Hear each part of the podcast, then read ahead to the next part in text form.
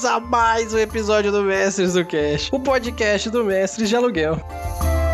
E hoje nós da Mestres estamos aqui de volta novamente para fazer, vejam só, mais um dos nossos sensacionais quadros que esse que pra gente é a melhor e a maior interação que a gente tem com vocês, que é muita felicidade da minha parte poder estar tá fazendo ele novamente, porque vocês mandaram e-mails e como eu disse, quando vocês mandam e-mails, a gente lê. Então hoje nós vamos de Contos da Fogueira.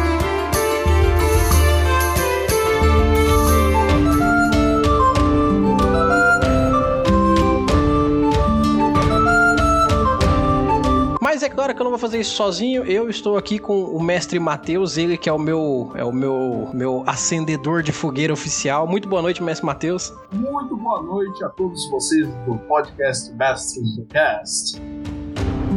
Então, você que está ouvindo aqui o nosso Contos da Fogueira, puxe o seu banquinho, acenda a sua fogueira você também e vamos falar um pouco sobre esses contos sensacionais que vocês enviaram pra gente. Contos que foram enviados onde, Matheus? Enviados no e-mail mestresdocast@gmail.com. Repete porque o pessoal esquece. ah, é complicado esse povo, né? Atenção, galera, anota aí: mestresdocast@gmail.com. Então, se você mandar o seu conto, a sua narrativa, é muita gente tá mandando pra gente, sabe, o blog onde escreve que tem vários livros, não sei o que. Gente, manda só um conto e o link para que depois a gente mande o pessoal ver lá no link de vocês, beleza? Então, se for mandar o link, pode mandar numa boa, mas manda o conto que você quer que a gente leia para que fique mais prático da gente saber saber o que a gente vai estar tá mostrando pro público, beleza? E, gente, eu deixa eu fazer meu jabá rapidinho, porque senão a fogueira apaga e aí vocês não percebem.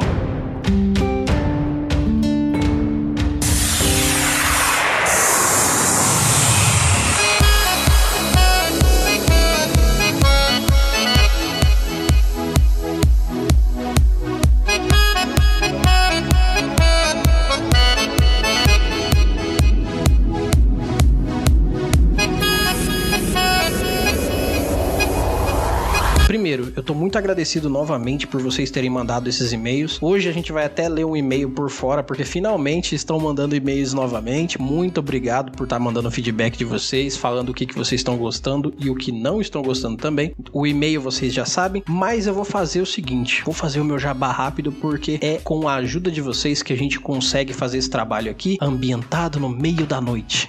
então, não deixe de ir nas nossas redes sociais, curtir lá, assistir as nossas lives na Twitch, é só procurar por Mestres de Aluguel na Twitch. E, gente, PicPay Assinaturas e Padrim. Eu sei que não tá fácil para ninguém, estamos em momentos difíceis e o Brasil não é um lugar fácil. Mas acreditem, cinco reaisinhos que vocês colocam pra gente lá, em um único mês que seja, faz uma diferença enorme no conteúdo que a gente traz para vocês. Então, não deixem de co colaborar com a gente, de trazer esse pouquinho que vocês podem, porque vocês vão ver a diferença que vocês vão fazer no nosso trabalho e o quanto a gente vai reverter isso para vocês vocês, beleza? Então, PicPay Assinaturas e Padrim é só procurar por Mestres de Aluguel que você vai achar a gente lá.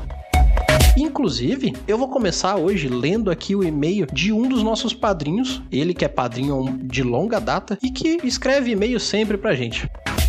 Vou começar falando então um e-mail do Christian Gross. Muito boa noite, Christian. Espero que você esteja jogando seu World of Warcraft aí. e ele mandou da seguinte forma: Boa noite, Mestre Lee, tudo bem? Tô passando aqui para deixar o meu elogio ao trabalho de vocês. Gostei bastante desse tipo de episódio na qual vocês discutem a tendência dos personagens de algum filme, série, jogo ou anime. Para quem não sabe do que ele tá falando, é o nosso episódio 97 é tendência que a gente fez o primeiro episódio sobre o Anakin Skywalker. Então, se você não sabe o que a gente tá falando, volta um pouquinho, você vai achar o Anakin Skywalker na capa da Contigo ali no nosso feed, ouça que ficou legal pra caramba. E ele continua assim: Eu tenho algumas sugestões para uma discussão sobre tendência dos personagens em jogos. Primeira coisa, personagens de StarCraft, o, o Kerrigan, o Raynor e etc. Bom, muito bom, muito bom. Depois ele manda os personagens de World of Warcraft. Olha aí, Sylvanas, Arthas, Uther, realmente, principalmente o Arthas, que ele muda mais do que roupa. Então eu entendo, faz, faz sentido. Depois de séries, ele tem no The Boys, que provavelmente seria o mais fácil de fazer, porque só da gente assistir a gente já sabe qual é a tendência de todos eles, pelo menos da grande maioria. É, tanto os heróis de, dos The Seven quanto o do grupo do Butcher e os personagens do Umbrella Academy. Bom, isso aqui já tá anotado pra gente, porque a gente sabe que só tem coisa boa aqui. De anime, ele sugere Death Note, principalmente na opinião dele, depois da mudança de tendência do Kira, e Full Metal Alchemist, melhor história de anime de todos os tempos, na minha opinião. Eu vou te dizer, Christian, que eu também tá no meu top 3 aí, é complicado. Full Metal Alchemist é sensacional. Do mais, grande abraço a todos, Christian Gross. Christian, um abraço nosso para você também. Continue mandando seus e-mails, continue sendo nosso patrocinador, porque é exatamente porque você tá aqui que nós estamos aqui. E muito obrigado pelo seu e-mail. Então vamos fazer o seguinte: vamos botar uma quantidade bem generosa de lenha nessa nossa fogueira, novamente esperando que os e-mails de vocês cheguem tanto pelo feedback quanto para novas narrativas. E vamos contar um pouco mais dos nossos contos na fogueira.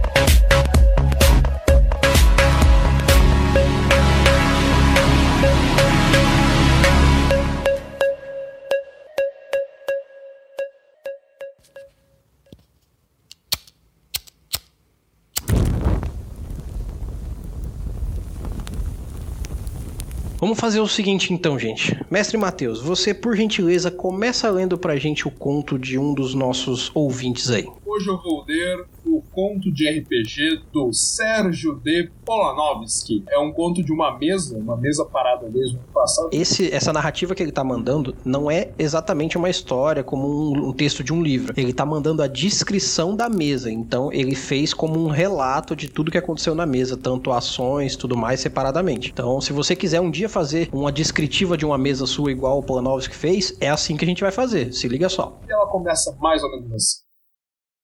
A vida pacata de Tebrínia, nem sempre tão pacata por conta da rota de comércio, andava em paz. Não havia guerras e as lutas que ocorriam eram disputas entre dinheiro, mulheres e segredos. Muitas vezes, os três ao mesmo tempo. Dessas confusões, a mais corriqueira delas era assaltos à padaria por goblins. Seres pequenos e asquerosos passavam despercebido pelas muralhas que defendiam, vezes demais para a população e conseguiam causar pânico nas mulheres, assustar as crianças e dar trabalho aos homens. Nossa história começa em alguma parte de Tebrínia, próximo de uma taverna. O Badabum Saloon. O nome horrível espantava qualquer maldição, mas os preços podiam ser convidativos, principalmente para pessoas que pretendiam viajar e não podiam parar num canto em busca de uma ocupação rentável. Um grito, um Goblin que corria com uma panela na cabeça e a confusão estava para começar novamente. Eles precisavam morrer ou ser expulsos. A situação se apertou o suficiente para que um pequeno grupo precisasse defender uma família de ser agredida pelos goblins. Certamente eles não eram guerreiros, mas com a cena se desenvolvendo na sua frente, vocês precisavam agir. Um Levente e um Marruk, quase de frente um para o outro, podem fazer mais que apenas olhar, mas apenas traem a muralha de pedra age e com sua voz forte tenta intimidar os pequenos e vorazes goblins. Como uma enxurrada, os quatro goblins que ameaçavam a família vêm para cima de você, traem o Mahuk. Felizmente, suas habilidades de defesa não eram o suficiente para que eles lhe causassem mal algum. As pequenas lascas de pedra nem lhe causavam dor. Poderia atacá-los se desejasse. O mesmo valia para o pequeno Levente, que observava assustado. Poderia atacar os goblins astutos e assim salvar a família que ali estava. Afinal, mesmo não sendo sua família, poderia ser.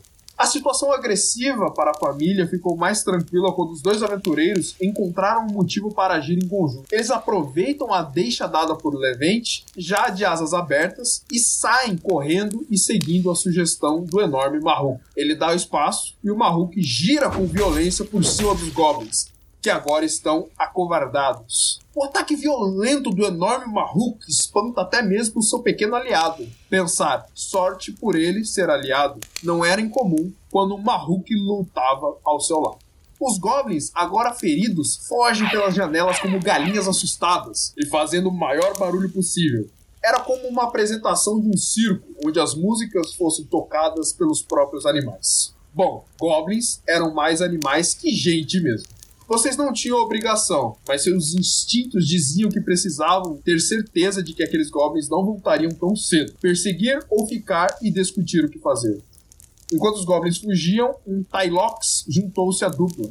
Certamente tinha sido atingido pelo desejo aventuresco de caçar os desordeiros. O Levante, que já havia aberto suas asas majestosas, saiu pelo céu em movimentos circulares para não perder de vista os fugitivos. Por sua vez, o Tylox pôs-se a farejar no ar o cheiro fétido dos goblins e seguido pelo enorme Mahuk, iam lentamente por terra. Não fosse o Levante, certamente o grupo teria perdido sua caçada, cerca de 500 metros a sudeste de Tebrini. Quando a mata ficou densa e os rastros mais difíceis de seguir por terra, a visão dos céus pode ver que além dos quatro que fugiram de vocês, mais seis se juntaram a eles de frente a uma caverna, já próxima ao território montanhoso. Por sua vez, o Tylox e o Mahuk podiam seguir o Levante ao olhar para o alto e, com algum atraso, chegar à beira da caverna.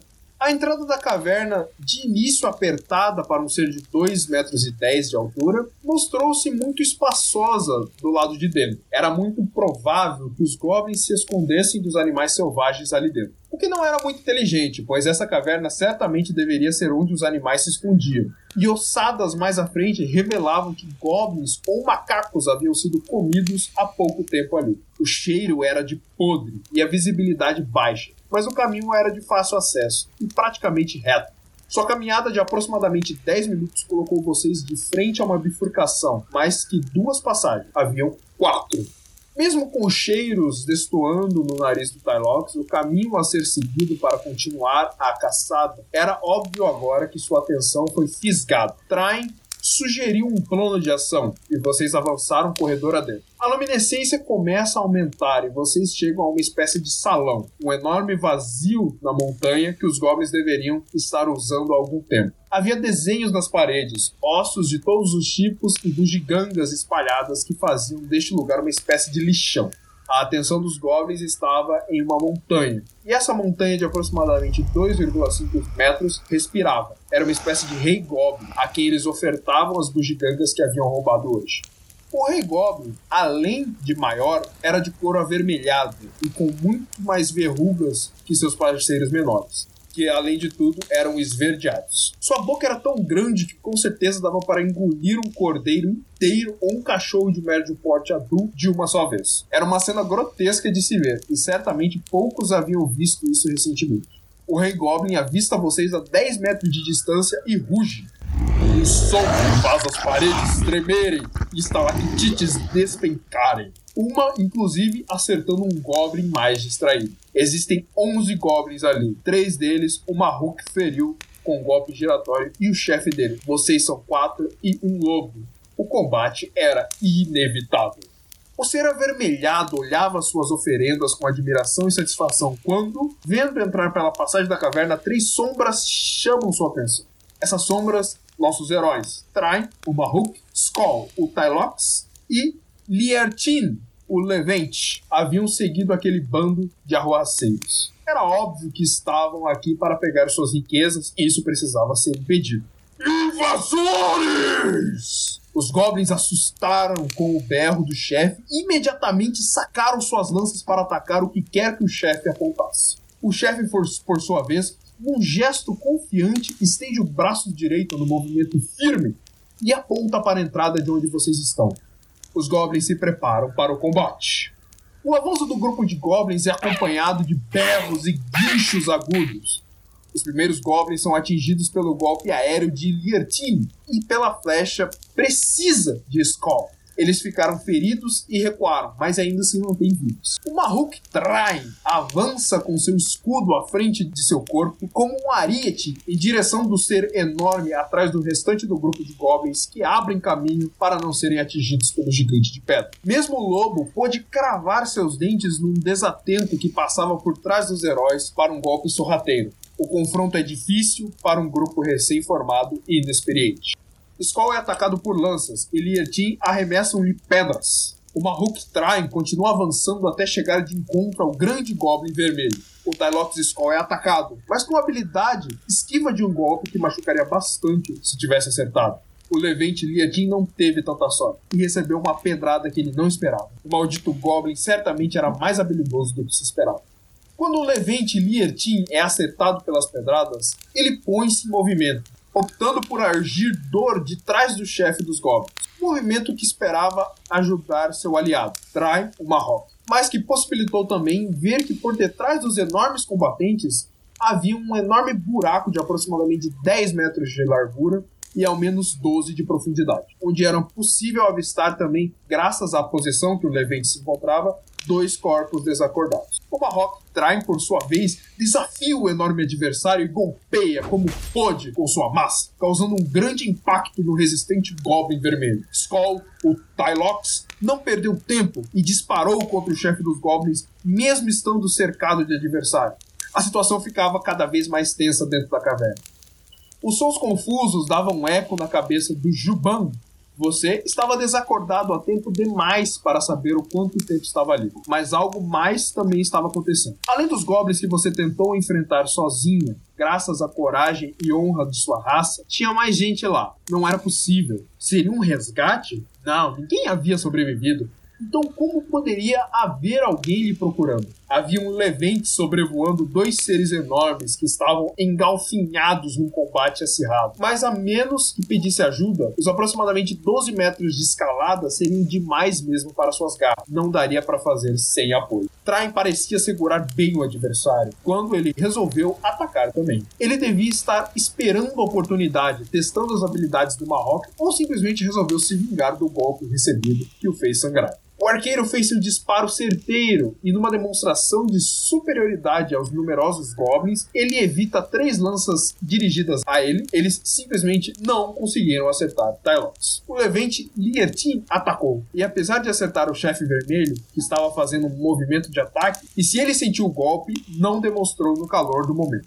O combate precisava encerrar em breve, ou a vantagem que os nossos heróis demonstraram poderia ser perdida. No fundo da caverna, a Juban berrava por ajuda e seus gritos fizeram o corpo ao seu lado se mexer como se despertasse de um sonho. A figura não parecia tão grande, porém, conforme se levanta, seu real tamanho ficava cada vez mais claro. O gigante Marroque estava recobrando a consciência dos acontecimentos uma busca, duas crianças. Talvez um sequestro. Você veio investigar, mas o chão cedeu. Obviamente, uma armadilha na qual você despertou e agora via uma Juban pedindo ajuda a plenos pulmões e um Levante voando mais acima num ataque feroz a um Goblin vermelho de 2,5 metros.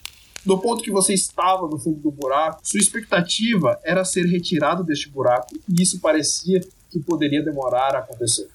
Uma Rock Train acertou o braço do Goblin, que habilmente defendeu com um sorriso malicioso no rosto. O Levante Liertin recebeu mais pedradas e teve que pousar, pois isso prejudicou seu voo. Ele e o Tylox Skull estavam próximos e poderiam se defender melhor. Estava atrasado para, para impedir as estocadas de lança, mas poderia dar cobertura ao aliado.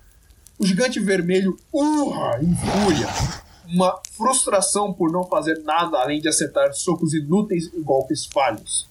Insolente! Como ousa ficar no caminho de Traum?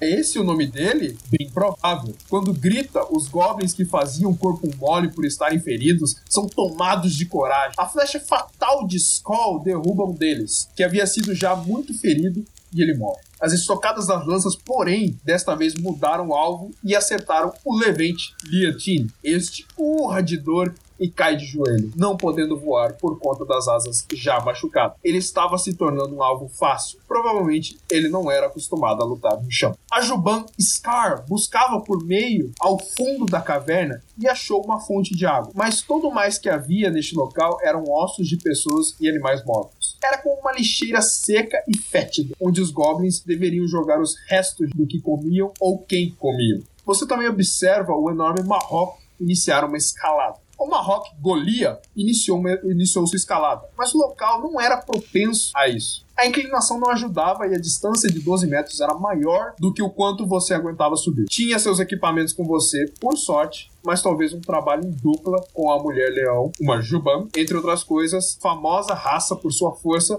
facilitasse as coisas.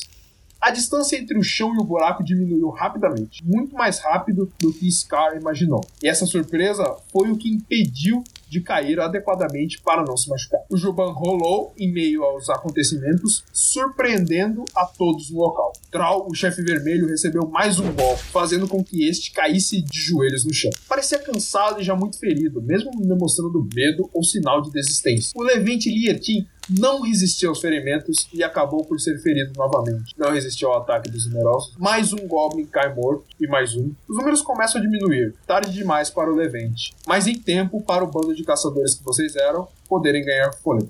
Mesmo com esses números, a vantagem numérica dos Goblins fez a vantagem do Tylox Skull reduzir. Agora que eles não se dividiam mais entre atirar pedras e ele, todos avançaram para cima dele sem piedade e ansiosos por destruir o caçador que já eliminou mais de um dos amiguinhos deles com arco e flechas. O golpe desferido por Train, o gigante de pedra, derruba o chefe vermelho dos goblins no buraco de onde Juban acabara de sair. Não fosse o outro gigante de pedra Golias estar olhando para cima, algo ruim poderia ter acontecido. Mas por bem, ele caiu inconsciente, ainda vivo, mas incapacitado de agir. Os sete goblins restantes investiram contra Skoll e Train, que estavam próximos ao trono de pedra, e observavam quando Juban voou do buraco atrás do trono, e apesar de uma péssima aterrissagem, levantou-se e jogou uma corda grossa no buraco, retirando de lá pouco depois, um Marroco. Eles trocam palavras entre si rapidamente e quando os primeiros goblins chegam até o trono, o chão treme. Troll, o chefe dos goblins, acordara e começou a atacar a parede do buraco. Estalactites despencavam e estalagmites quebravam. Era um ataque de fúria inconsciente. Em seus olhos não tinha qualquer sinal de que soubesse o que estava acontecendo. Seu ataque de fúria fez o chão rachar e todos, vocês e os goblins, caírem dentro do buraco. Os goblins já feridos pereceram com seu chefe agora morto e enterrado. Um jeito inusitado de vencer um combate, mas ainda uma vitória. O chão do buraco, mesmo com água, não enchia, então certamente tinha uma vazão. E essa vazão mostrou onde era quando a última das estalactites caiu e o chão formou um tobogã, que deslizava por centenas de metros até um pequeno oásis de frente para um deserto. Uma entrada esculpida em pedra com uma carranca ficava na saída de água. A jornada tinha ficado mais longa. O que era aquela carranca? Como voltariam já que era impossível escalar o tobogã e a montanha? Havia sinal de escombros então poucas pessoas passavam por ali. Teriam ao menos água para beber. A caverna de pedra gigante mostrava, além da caverna por onde escorregaram e era liso demais para escalar, que ali um dia existia uma cultura diferente ali. Provavelmente a carranca esculpida na pedra é a de um deus ou um dos deuses desse povo. Por outro lado, o pequeno local era abundante em água e frutas e poderia sustentar o grupo como que vocês se encontraram por anos sem problema uma caravana poderia ser vista muito longe de onde vocês se encontravam. Com a sede saciada e os odres cheios, a caminhada começava fácil, mas o calor exorbitante mostrava suas garras após uma meia hora de caminhada. A água dos odres, que estava congelante na fonte, agora não estava mais fresca. O sol castigava os caminhantes e a caravana que vocês podiam avistar tão longe agora podia ser visto mais de perto. O que antes era um povo no deserto, agora era uma fileira, ainda distante, que fazia lembrar as formigas pelo trajeto que contornava uma duna de areia. Não dava para ter certeza se eles podiam ver vocês, dada a grande distância. As dunas castigavam com suas subidas e o cansaço começou a pedir de vocês que talvez não conseguissem descanso. As dunas revelam um cavaleiro Fira observando vocês ao longe um batedor, com certeza. Devia ter visto vocês de longe, conforme se aproximavam, achou que seria melhor ver o que era. E ele pôs uma corneta na boca e soprou com força. Apesar de vocês verem apenas um sujeito magro, ele tinha fôlego para manter o toque por cerca de um minuto sem parar para respirar.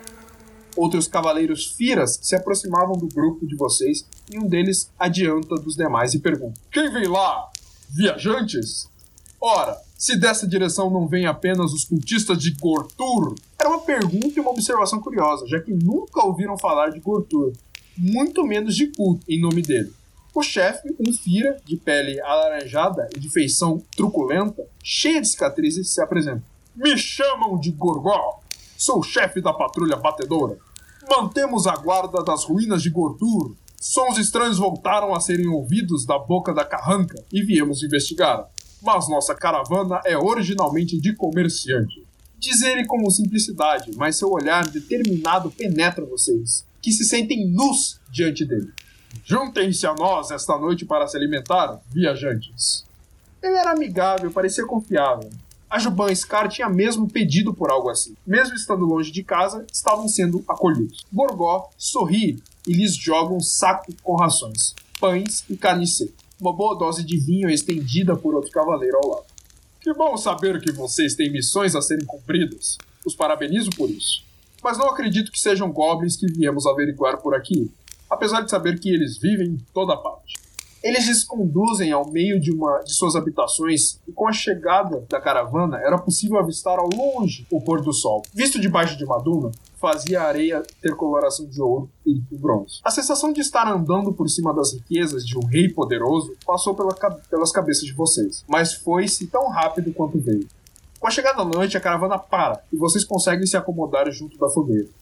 Muitas mulheres e crianças firas também estavam por lá e vocês não sabiam se era por causa de vocês ou por costume deles. Vários soldados podiam ser vistos em volta das famílias que eles estavam. Como disse a vocês, somos comerciantes. Mas não poderíamos deixar jovens perecendo no deserto, podendo fazer algo. Estamos levando uma carga para o reino próximo. Falem de vocês, que histórias me trazem e de onde são? Contar uma história amigavelmente parecia um preço pequeno a se pagar para ter alimentos e uma fogueira para se aquecer na noite gelada do deserto. As histórias são do agrado do anfitrião Gorturo, que recomenda que se acomodem numa tenda erguida somente para vocês, que poderia abrigar umas 12 pessoas. Mas dado que dois Marrocos estavam no grupo, ela serviria apenas para vocês com bastante espaço e algum conforto. Todos podem ter suas noites de sono devidamente descansadas neste aposento. A guarda se intensifica conforme a noite adentra e alguns gemidos podem ser ouvidos. Para aqueles que observam, guerreiros com ferros quentes são usados para abafar os gemidos. Transportavam animais ou eram usados para alimentar a caravana? Curiosos para saber de que se tratavam os barulhos que os soldados se esforçavam para abafar, o pequeno Tylox Skull e a forte Juban Scar saem da tenda furtivamente para buscar respostas. Farapurado detecta muitos cheiros de vários lugares, tantos que vocês nem reconhecem a maioria. Era como um porto numa cidade grande. Os cheiros de temperos e pessoas eram tão variados que era difícil especificar um. Uma tenda foi posta para cobrir uma carroça, provavelmente para que, assim como cavalos, não ficassem muito nervosos com o transporte, mas que para quem estava de fora era fácil erguer e olhar. Mesmo no breu da noite, com a graça da luz da lua e das tochas, era possível ver o que era transportado pelos nômades do deserto. Escravos. Eles transportavam escravos. Chegando na tenda onde vocês dormiam, os gigantes Traem e Golia não estavam lá. Traem desperta e vê o gigante Golia dormindo ao seu lado. Estavam em, um, em uma tenda e, mesmo não estando amarrados, as grades tinham a espessura de dois dedos marrocos. Provavelmente eram mais, eram mais largas que as pernas do Tylox Skull, que andou contigo há algum tempo. O silêncio fora desta tenda e o frio dentro dela eram como um castigo rigoroso. Algo precisava ser feito. Os dois Marrocos tentam se libertar, mas o guarda se aproxima com uma arma encantada. Raios podem ser vistos ao redor da lâmina, se aproximar da gaiola e por detrás dele. Os dois podem ver Scar e Skull. Scar e Skull faziam suas buscas e o som alto de pedras batendo no metal chamou logo a atenção de vocês. Se aproximando, vocês veem um guarda se aproximar. Provavelmente armado, mas não dava para ter muita certeza. Ele certamente se aproximava para espetar os dois como vocês viram eles fazerem anteriormente. Algo precisava ser feito, mas sem que chamasse atenção ou poderiam pôr tudo a perder. O encontrão da Juban Scar atingiu seu objetivo e derrubou o guarda que se preparava para atacar os Marrocos presos na jaula. Train tenta pegá-lo antes que ele caia no chão, mas não obteve sucesso. Scar segue Skull com o plano de fazer tudo antes de ser dado o alarme e obtém sucesso, conseguindo silenciar o guarda que fica inconsciente após ser golpeado e amordaçado novamente pelo ligeiro Skull e a forte Juban. O guarda fica com olhos brilhantes como fogo, mas vocês conseguem soltar, trai e golir. Esta foi a história de Polanovski. Caraca, mano. Uma mesa inteira, basicamente uma sessão, né? É, eu acredito que seja a sessão inicial, tá ligado? É o grupo se encontrando. Começa com dois numa taverna perseguindo os goblins, aí eles chegam a, aí alguém que tava na taverna se juntou a eles, os três foram e tinha um lobo, os quatro foram perseguir os goblins, né, para ter certeza de que eles não voltariam no local chegam a uma caverna. Na caverna eles encontram o chefe Goblin. E o chefe Goblin. E esse grupo havia aprisionado dois outros players, digamos assim.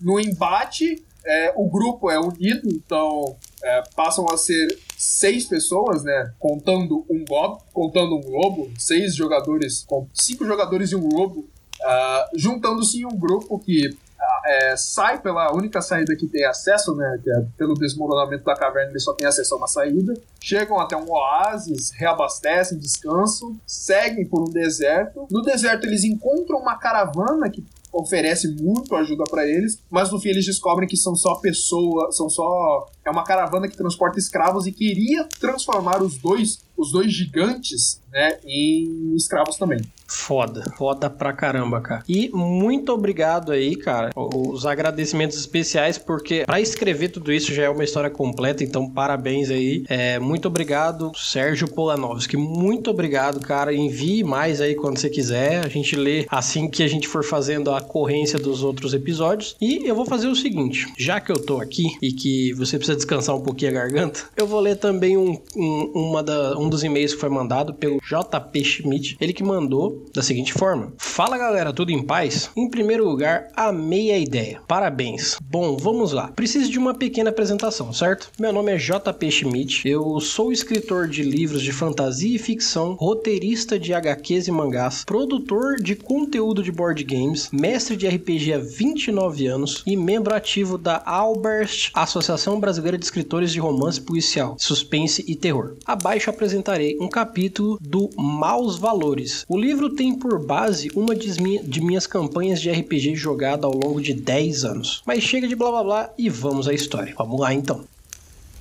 Passos soltos e risos vinham pelo corredor. Inexistia o chiado baixo do arrasto de corpos e tampouco o característico murmúrio, gritos de perdão ou demais queixumes implorando pela vida. Mas se não era uma execução, seriam prostitutas então? O preso Stanislav Hanverovic espelhou as mãos à frente do rosto quadrado e com elas esticou os cabelos lisos, dourados e repetiu a escovada sem pente. Na medida que exercia o vício recém-adquirido, ficava à vista sua fronte curta e sem entradas. De súbito, uma morena com marcas de varíola no rosto e colchas grossas tamburilou as grades da cela com uma faca de mão e ainda lançou um beijo provocativo antes de ser reconhecida por completo. Julie? É um prazer vê-lo. Aqui, capitão. Ela frisou com malícia. Julie estava na patrulha no dia em que os demais morreram. É seu dia de folga, soldada? Perguntou o capitão erguendo-se do chão de palha que pouco contrastava com o tom de sua pele. Dia de glória, e não me intitule assim. Quero e vou manter distância da farda. Estou aqui para dizer tudo. A pausa na fala evidenciava ainda mais seu desprezo por ele. A disputa de poderes enquanto Indole e Lucrécia. Acha que acreditarão? Devo mentir e deixar a memória me julgar, capitão? Tenho dúvidas. A mulher de duas cabeças mais alta que ele atirou-lhe um olhar inquisitório. Ela, a soldada Julie, sabia bem dos fatos daquele dia. Conheço o tipo que é, capitão. Mesmo gente humilde como eu e minha família reconhecemos fácil a soberba, a falta de respeito pela vida. E falar será uma boa paga pelo pagamentos, Júlio. Escute, a pobreza não pode comprar alma. Moedas não corrigirão o passado. Neri está morta, capitão. Stanislav retesou a coluna, chocado ao saber desse jeito. Neri pertencia à patrulha e foi ferida naquele dia fatídico. O dinheiro não pode movimentar o mundo. Atitude sim. Desde aquele dia, desde quando os olhos dela secaram e murcharam, fiquei ao seu lado. O exército não se opôs. Eles disseram para mim: Garota, fique aqui e cuide da aleijada. Cuide da aleijada. Olha como eles falaram dela. E se eu guardasse segredo, poderia ficar e receber o soldo du das duas. E o que é que eu fiz? Lógico que fiquei. E nem foi pelo soldo, e sim para vê-lo assim. Preso? Sim, preso. Acho que iria para a capital e levar só uns tapinhas no peito com palavras do tipo: não faz isso de novo? Ellen e Neri morreram. Tenta achar uma fantasia no armário. Não, senhor capitão. Não, senhor. O maldito fantasma foi a ignorância e prepotência dos capitães. Dos dois. Em silêncio, teve de concordar. O atrito das personalidades acendeu o pavio. A chama chegaria a um barril cedo ou tarde. Dois grupos de soldados destacados com dois oficiais de igual patente e passada a liderança para a Capitã Ellen, a prepotente e menos experiente, a capitãzinha. Enquanto Stanislav rememorava, a exaltada ex-soldada Julie resumia os fatos e ia convencendo os homens fora de sua vista que ocasionalmente se mostravam vivos murmurando em timbres monossilábicos. Ah, sim, senhor. Lembro e bem. Foi que tudo veio depois de encontrarmos os caravaneiros mortos. Capitão Stan, na ocasião, falou com antes desse morrer e disse aí se convenceu de pegar um tal de maldita. Os espectadores murmuraram: Oh, sim, e confesso, odiar a tarefa de levar os mortos ao cemitério. Bem desagradável. No vilarejo, um desesperado qualquer roubou um dos cavalos e, ao invés de mandar os soldados atrás, a Ellen, quero dizer, a capitã foi com todos, sabe? Como se perseguisse Z, o demônio em pessoa. Mais tarde encontramos só o cavalo e eu escutei algo e, na mosca, lá estavam o Tristan, o anão e a elfa. Sim, esse, o padre. E olha aqui, ele nunca foi tão bom assim como conta sobre sobre seu umbigo, mas dane-se. O que importa é que quando Tristan, quer dizer, o padre Tristan, falou que encontrou a base de operações da Meliante, os capitães cochicharam e nem precisaram perguntar sobre o que é, né? Queriam entrar naquele buraco só para sair como heróis, só pensando em suas malditas carreiras. Muita gente morreu ali. Pensa comigo, prender alguém seria uma boa compensação contra a deserção do restante do grupo. Deserção. Stanislau apareceu calado ouvindo aquele amontoado de impressões pessoais e mentiras. Ele sabia muito bem que não houve deserção. Julie iria manter a ideia maluca de culpar os oficiais por aquilo, e como a capitã morta, tudo recairia sobre as costas dele. Depois de suas mentiras, ela caminhou devagar com o rosto escurecido de rancor e num rompante agarrou as grades e cuspiu em sua fronte. Stanislau ficou ali sem defesa, sem palavras ou réplica. Seria inútil. Os olhos dos guardas que a escoltavam para fora e do carcereiro que a acompanhava mais atrás diziam isso. Porém, a memória do capitão Stanislau Hanverovic implorava sequiosa pela verdade. Naquele dia fatídico, teve outros acontecimentos e outros vilões. Primeiro, a patrulha passou por um massacre na estrada. As últimas palavras de, da testemunha moribunda ainda ecoavam em seus ouvidos. O homem morreu em seus braços. Mesmo assim, a independente memória veio para resgatar todos os fatos e não só só os eleitos pela rancorosa. Primeiro, encontraram corpos massacrados onde o velho moribundo falou de uma maldita assassina. Na chegada da patrulha ao vilarejo com aqueles corpos, os moradores desesperados falaram de algo levando sua gente. Impossível não atar uma coisa a outra. Porém, durante as perguntas, a montaria do cabo Irving foi furtada. Da perseguição, acharam apenas o cavalo e só mais tarde um padre, um anão e uma elfa, unidos sob um propósito como já era tarde, para viajar acamparam perto do lago e ali começavam os erros. A capitãzinha, cheia de si, carregou a elfa e os novatos consigo para delimitar o perímetro e buscar lenha. Uma tarefa destinada a soldados e na falta desses, o de mais baixa patente. Então Stanislau resolveu vigiá-los em segredo e só aqui se culpava. Se ao menos um dos capitães ficasse, manteria a vigia para todo lado, inclusive para a água dentes poderosos da bocarra de uma de muitas cabeças da besta d'água e atacando o acampamento veio à mente. Logo nada de deserção e tampouco assassinato. A palavra carnificina sim seria adequada para o real dimensão da tragédia. O ataque brutal de bestas reptilianas unidas por um único peito e abdômen. Uma hidra, uma besta mítica enorme e fatal que levou dois soldados consigo. Quando a capitã perguntou pelos demais ao retornar, afinal o que responderia? Como poderia relatar que um monstro tido como irreal, uma lenda contada, só em fogueiras invadiu o acampamento e cercou os soldados e os devorou? Não dava. Stan lutou muito. Jugi também, e foi o muco venenoso da abjeta que cegou Neri. Só isso. Como o episódio se deu na parte rasa do lago e das águas escuras, inexistiam marcas visíveis de batalha para contar por ele. Então preferiu resumir contando o que se foram. Porém, por ela optar em continuar a questioná-lo o irritou ao ponto de contra-atacar dizendo que não era ele quem estava no comando Quem disse? Agora chega, senhor. És um militar de patente e cabe a ti a disciplina no cumprimento do dever. Se formos designados juntos para a mesma, desacredito que seja apenas para nos digladiar.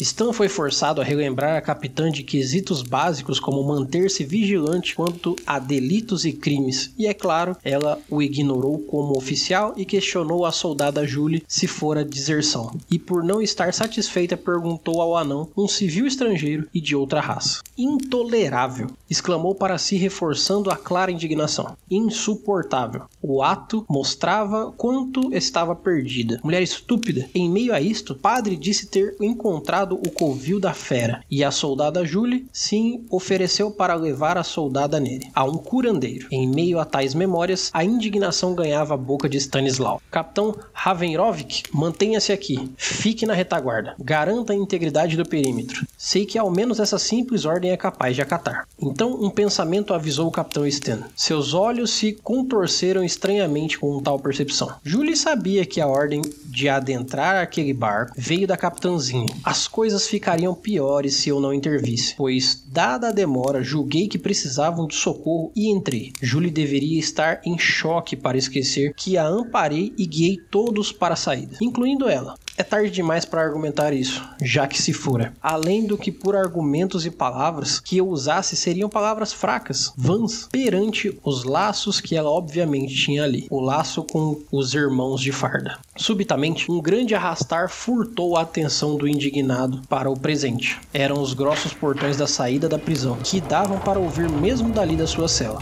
e pelo resto do dia, Stanislau ficou imerso em fagulhas do passado, quando o carcereiro nada gentil trouxe uma cumbuca com um desfeito de pombo atolado numa massa escura, de trigo com algo que em uma cerveja preta para empurrar recusou polidamente. Seu apetite era o de memórias, sua sede a de questionamentos. Questionou-se longamente sobre o que originou a tragédia, rememorando cada passo, cada ação, reação tanto dos civis quanto da tropa e por último, o estranho diálogo com Julie, onde sem perceber acabou por ecoar as próprias palavras. Tenta achar um fantasma no armário, Stan. E assim a gente termina com o abração do JP Smith, ele que tá aqui, ó, escritor de literatura fantástica e ficção, roteirista de quadrinhos, ghostwriter, Sayajin Kryptoniano level 3. Muito obrigado, JP Schmidt. Continue mandando textos pra gente, muito obrigado, seu texto ficou sensacional. E Mestre Matheus, lê um último pra gente aí e a gente aguarda que a galera mande mais pros próximos contos da fogueira. Bora lá, Eli! Agora vamos ler o conto do Nick Scabelo. Ele manda assim: Conto para o podcast. Descobri que vocês queriam ler histórias de brasileiros no programa. Eu tenho um conto. É uma fantasia cyberpunk, então não sei se vale, mas cá está. Ele é o primeiro de uma antologia que eu tô fazendo com os amigos vale muito. Seu conto com certeza vale muito. E vamos a ele. Drone, de Nick Scabello. Amanda estava terminando de desligar o último sistema. Aquele prédio ocupava todo um quarteirão no centro da cidade e tinha um sistema de segurança diferente em cada uma das esquinas. Em volta do prédio havia uma grade de arame farpado, porque aparentemente aqueles que ali viviam quiseram economizar na segurança. Uma cerca elétrica seria muito melhor.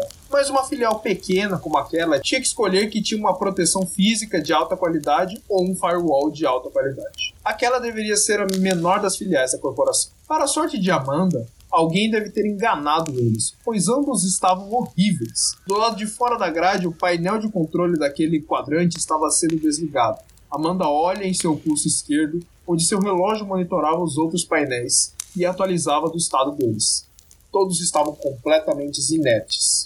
Em menos de 20 minutos, a hacker tinha desabilitado os quatro.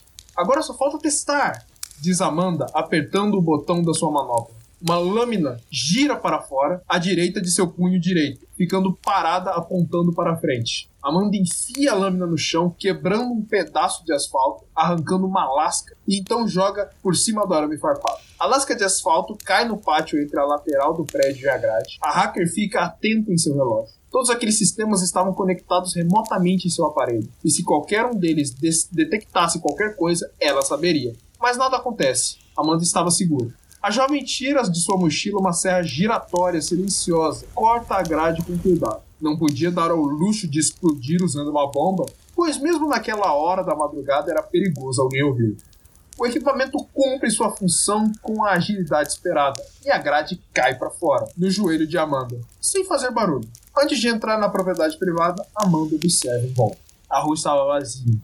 Os neons dos motéis altos proviam a maior parte da luz. Os postes de luz estavam em sua maioria quebrados, e aqueles que não estavam ficavam com sua luz muito fraca e apontando apenas para um lado. Aquilo era decorrência das ondas eletromagnéticas que se espalhavam pelo ar devido à tora de tiros com armas avançadas que ocorria com frequência naquele bairro. Munições e explosões com pulso eletromagnético faziam o ar se tornar problemático para aquele tipo de iluminação, mas não para equipamentos complexos como os de Amanda. Aquele lado da cidade já tinha sido abandonado pelo prefeito há muito tempo. Só esqueceram de avisar isso para quem morava lá. Amanda avança para dentro da propriedade. O dispositivo de seu pulso continuava monitorando os sistemas de segurança, indicando que estava tudo bem passado. Ela usa um cano que fica do lado de fora do prédio para subir até uma varanda. Então começa a escalar de varanda em varanda. As lâminas de suas manoplas ajudavam a ter mais estabilidade e segurança enquanto subia. Amanda precisava estar num ponto alto do prédio para ter segurança de que ia funcionar tudo como ela pretendia. Então, ela chega até a última varanda. Apesar de ser um prédio comercial, as varandas serviam como área para os funcionários fumarem durante suas horas de pausa, e por isso eram essenciais. Elas ficavam espalhadas em vários pontos do prédio, exigindo que as habilidades atléticas e acrobáticas de Amanda fossem testadas. A hacker observa mais uma vez seu relógio. Os sistemas de segurança estavam completamente dormentes ainda. Seu script tinha sido bom, mas ainda assim ela verificava constantemente. Amanda tira sua mochila das costas e apoia no chão para tirar de dentro dela uma lata de spray de tinta. Aquela tinta era especial, específica para esse tipo de função. Ela brilhava quando vista sob certa lente ótica, mas sem ela era quase imperceptível. Além disso, Amanda deixa seu próprio detector de proximidade próxima do parapeito da varanda, se prevenindo de possíveis aparições surpresa. A garota coloca seus óculos com lente para poder observar o que estava fazendo e começa a grafitar. A tinta voa para a parede cinza daquele prédio. Amanda gostava de fazer coisas bem feitas, porém, ela sempre temia ficar sem tempo por causa disso. Então tenta fazer seu trabalho o mais rápido possível. Sua missão era simples. Ela precisava escrever uma sequência de números. Outros talvez precisassem anotar em seus dispositivos de comunicação pessoal, mas Amanda gostava de memorizar para garantir. Não podia se dar ao luxo de perder o número caso fosse atingida com uma munição com pulso eletromagnético. E faltando um número para o final do grafite, o seu dispositivo no braço começa a vibrar. Sua visão recebe a notificação em suas bordas. O detector de presença que ela tinha colocado no parapeito da parede estava apitando. Amanda termina o grafite com o último número às pressas e se joga no chão. Usando sua mão direita, ela configura os terminais de segurança do prédio para distribuírem o sinal de seu aparelho pelo prédio. Desse jeito, ela conseguiria localizar mais facilmente o que estava se aproximando. Quando o processo termina, exibindo com um ponto vermelho no mapa de seu ecrã mental, estava no meio do ar, a menos de 10 metros. Amanda se levanta num salto, se jogando para o outro lado da varanda, onde estava agora, tinha sido alvejado por uma bala. A hacker rola no chão e aponta sua cabeça para fora do prédio. Lá estava ele. Escuro como a noite, um drone de aspecto militar pairava silenciosamente àquela distância desconfortável. Seu corpo robusto era das dimensões de dois gabinetes de computadores do começo dos anos 2000, um em cima do outro horizontalmente. Suas quatro hélices giravam silenciosamente por cima de seu corpanzil bruto, Embaixo de si, uma arma de calibre alto apontava para onde Amanda estava um segundo atrás. Nas laterais de sua lataria, um símbolo da polícia de São Paulo era visível. Um segundo tiro é disparado, um som comum para os habitantes daqueles bairros. Amanda rola lateralmente pelo chão enquanto o projétil acerta a parede onde ela estava. A hacker vai até seu equipamento posicionado no parapeito e aperta o botão de pânico instalado do lado de fora da parede. Um choque passa pelo seu corpo, desconfortável, e uma luz brilha o ambiente. A visão virtual de Amanda é desligada, enquanto o drone começa a cair por conta da gravidade. Amanda tinha feito um pulso eletromagnético. Agora salta para fora do prédio, usando as lâminas de suas manoplas para diminuir a velocidade de sua queda. Ela sabia que não teria muito tempo até o drone se reiniciar. Teria sorte se ele caísse do chão antes disso mas mesmo assim aquilo não o destruiria. Pulando entre as varandas e canos do lado de fora, o dispositivo do pulso de Amanda termina sua reinicialização, avisando que o pulso eletromagnético reativou um dos sensores de movimento de uma das partes do prédio. Não seria um problema para ela caso ela não precisasse ir lá mas como um drone policial atrás de si, qualquer rota de fuga bloqueada era uma chance a menos de sair dali vivo. Mais um tiro é ouvido. Dessa vez, Amanda não tinha se preparado antes da bala vir. Sua perna é alvejada na canela, no meio de um salto de uma varanda mais alta para uma varanda mais baixa. Ela morde o lábio de dor, enquanto seu corpo perde o equilíbrio no meio da acrobacia, fazendo seu braço bater em um parapeito e seu corpo descer em queda livre no chão. Amanda cai de lado, com certeza de que tinha quebrado alguma coisa, e começa a rastejar para fora. Seu aparelho no pulso tinha ficado em más condições por causa da queda e da porrada que ele tinha dado no parapeito de uma das varandas. Então Amanda se prontifica de tentar refazê-lo funcionar de novo, enquanto rasteja.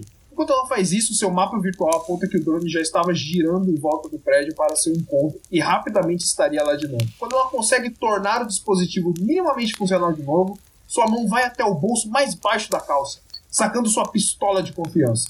Não tinha um modelo específico, pois era feita de vários pedaços diferentes, mas a munição eletromagnética funcionava bem o bastante para causar danos significativos ao drone. Quando seu adversário ganhou sua visão, Amanda atirou. Os dois primeiros tiros não acertaram, mas o terceiro sim, o fazendo recuar levemente. Munição eletromagnética não faz com que o drone desligue, mas causa danos internos à sua saúde robótica. Amanda continuou se arrastando, atirando para trás mas dois tiros apenas para fazer a velocidade do drone reduzir, como fogo de supressão. Já tinham sido cinco tiros, ela tinha apenas mais uma bala e não podia desperdiçar. Seu rastro de sangue era longo pelo chão, mas finalmente ela chega até o lado de fora da grade, passando pelo buraco que ela mesma tinha feito. Seu dispositivo do pulso ainda dava leves falhas de funcionamento por conta da bala eletromagnética que tinha acertado a perna de Amon, mas ainda funcionava. Ela aperta alguns botões ali, enquanto o drone descia o voo, com sua inteligência artificial se preparando para um possível tiro de Amanda. Um último botão e Amanda vira sua arma disparando. O tiro não acerta o drone. Contudo, não era essa a intenção de Amanda. Com o dispositivo, ela tinha desligado seus bloqueadores de firewall. O tiro foi apenas para ativar o sentido de ameaça que antes estava adormecido. As armas de defesa do prédio se erguem do chão, monumentais comparadas ao drone, e disparam contra aquela máquina. Depois de poucos instantes, o drone cai destruído no chão e as armas voltam para dentro das bases do prédio. Amanda tinha feito sua missão. A bala em sua perna doía, incrivelmente mais do que ela imaginava que ia doer. Mas ela estava viva. Estaria pronta para fazer aquilo de novo em pouco tempo. Afinal, alguém precisa fazer toda semana. Seus binóculos enxergam no topo do prédio distante o código. Alguém da resistência deve ter colocado aquele código lá. Toda semana o código muda para fugirem de serem rastreados pela polícia. Aquele grupo de jovens que observavam os prédios todas as segundas-feiras digitam um novo código no site que lhes foi dado há muito tempo. E lá está. O site se abria novamente. Toda semana um código novo. Toda semana a batalha continuava. Diário de Batalha, dia 25 de fevereiro de 2065. Um deles começa a ler em voz alta para o auxílio do menino cego que estava no grupo. Mais etapas do plano começam a ser desenvolvidas. Não faltará muito até que a revolução comece. O grupo demonstra contentamento enquanto brindam em nome da revolução. O leitor continua lendo o resto do que foi postado. Maravilhoso! Nick! Que foda, que foda, cara. Parabéns, Nick. Regaçou, cara. Eu já gosto de coisa cyberpunk, então já me pegou desde o começo já. você disse que é uma, uma antologia que você está fazendo. Cara, eu espero que esteja. Vocês tenham continuado e esteja mais fervorosa ainda, porque, pô, que ideia bacana, construção incrível de cenário, construção de cena, agilidade na. É, agilidade né, que o Cyberpunk pede que você, que você tenha, né? Na, na, tanto na leitura quanto na escrita, tá muito bem feito, cara. Parabéns.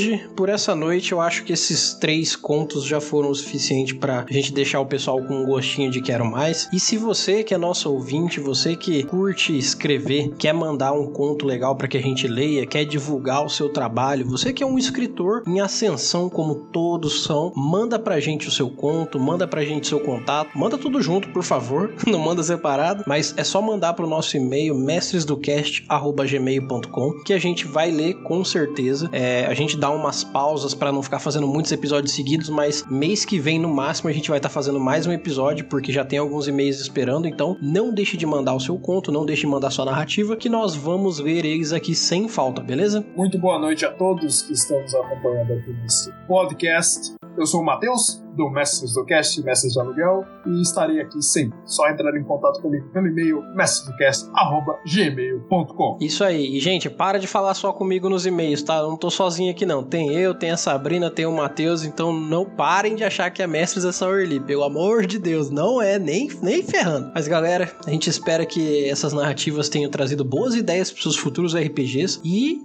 incentivem vocês a escreverem e mandar pra gente ler, beleza? No mais, eu agradeço a todos que estão aqui ouvindo. Meu nome é Erli e eu vou estar aqui esperando por vocês. A gente se vê nos nossos próximos episódios e até mais.